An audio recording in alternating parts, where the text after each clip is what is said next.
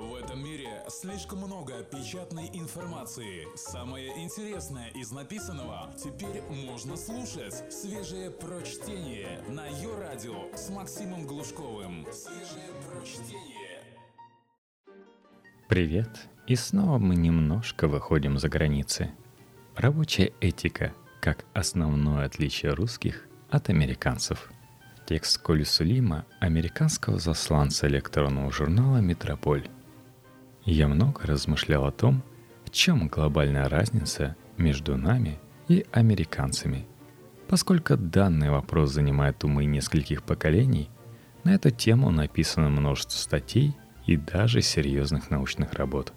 Еще больше придумано легенд, из которых каждый может подобрать себе наиболее доступную и резонирующую собственными ощущениями, воспитанием и общим уровнем образования – Михаил Задорнов заслуживает куда большего признания, чем то, что он получает сейчас. Задумывались ли вы о том, что этот пророк сумел ответить на множество насущных вопросов об американцах буквально двумя-тремя фразами, даже не монологами.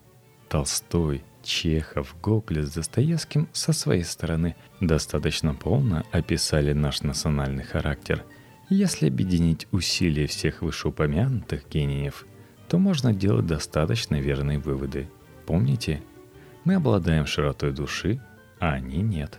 Мы умеем дружить, стремимся принимать близко к сердцу чужие проблемы, способны на импровизацию, спонтанное движение, перемену планов. Они живут в расчерченной на квадратике предсказуемой вселенной и так далее. Смешно, но много из этого чистая правда.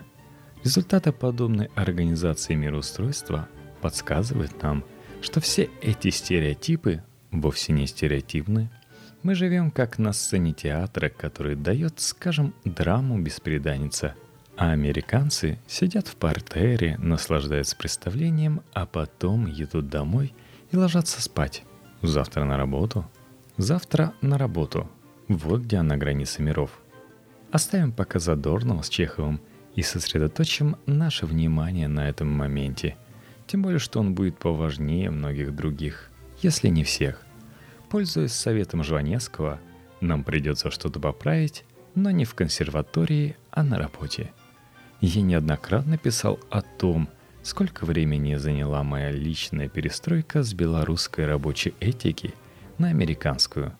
Напомню тезисно, веб-серфинг, личные переговоры по мобильному телефону, опоздание на работу, в том числе с обеда – попытка мухляжа с отметками времени прихода-ухода, старание зашибить лишнюю копеечку на сверхурочных часах, отсутствие инициативы, агрессия.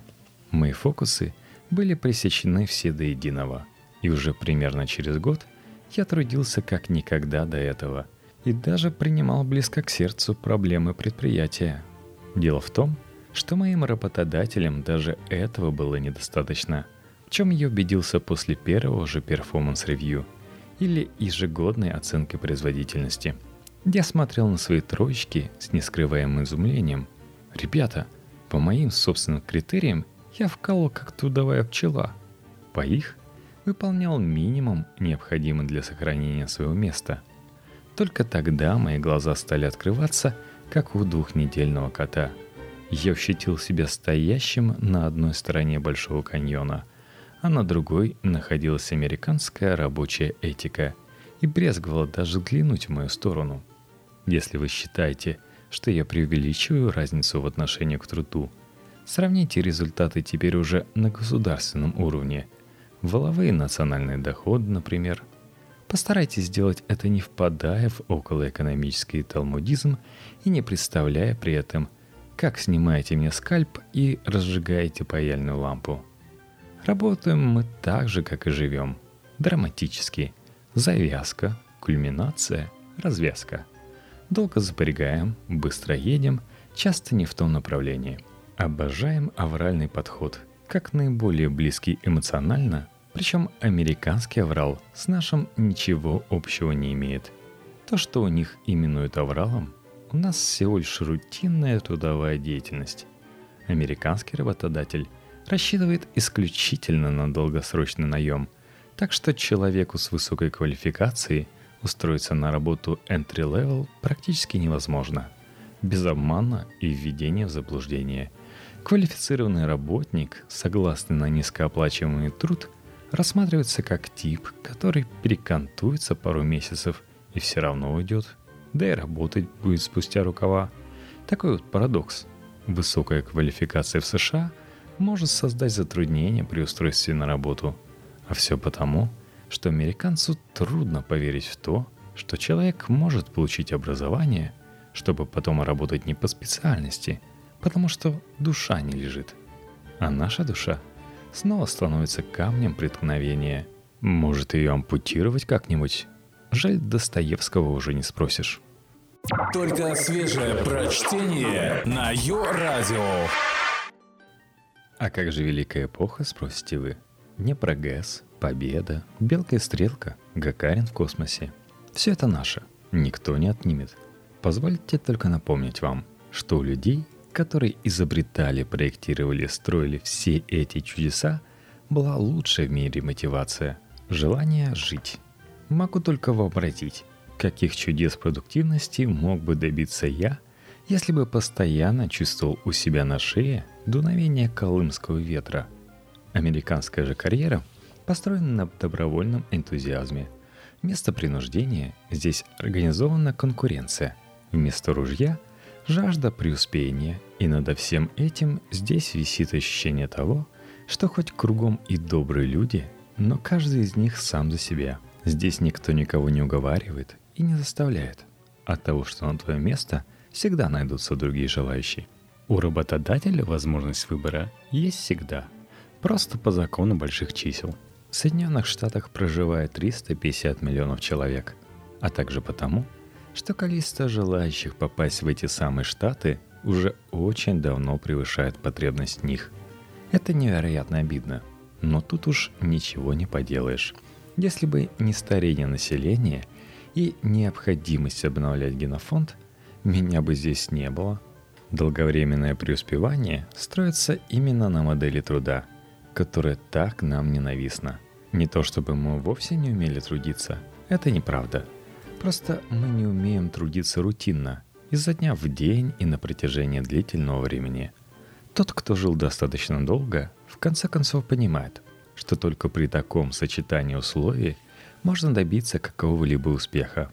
И я столкнулся с этим равнодушным фактом лицом к лицу.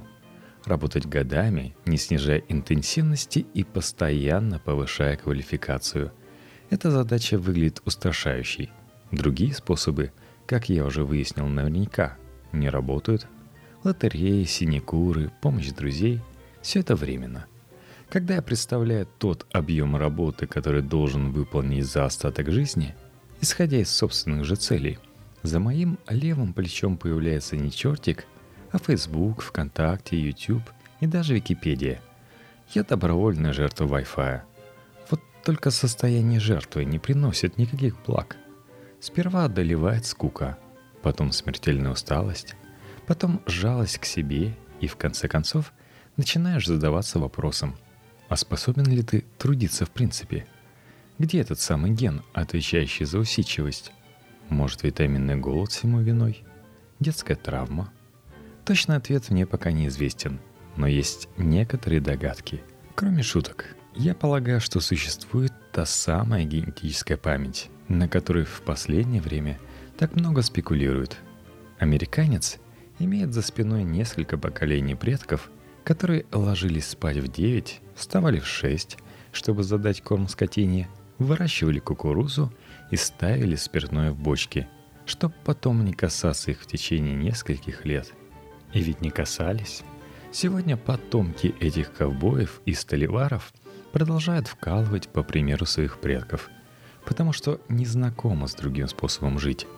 Американские матери, эти ехидны, продолжают возить своих сопливых простуженных детей в школу, потому что с ними поступали ровно так же – и вообще, работа есть работа.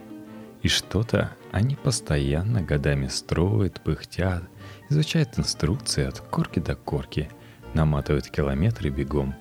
А мы никак не поверим в то, что их благосостояние несчастливое стечение обстоятельств. И что это везение не прекратится, как бы мы того тайно не вожделели.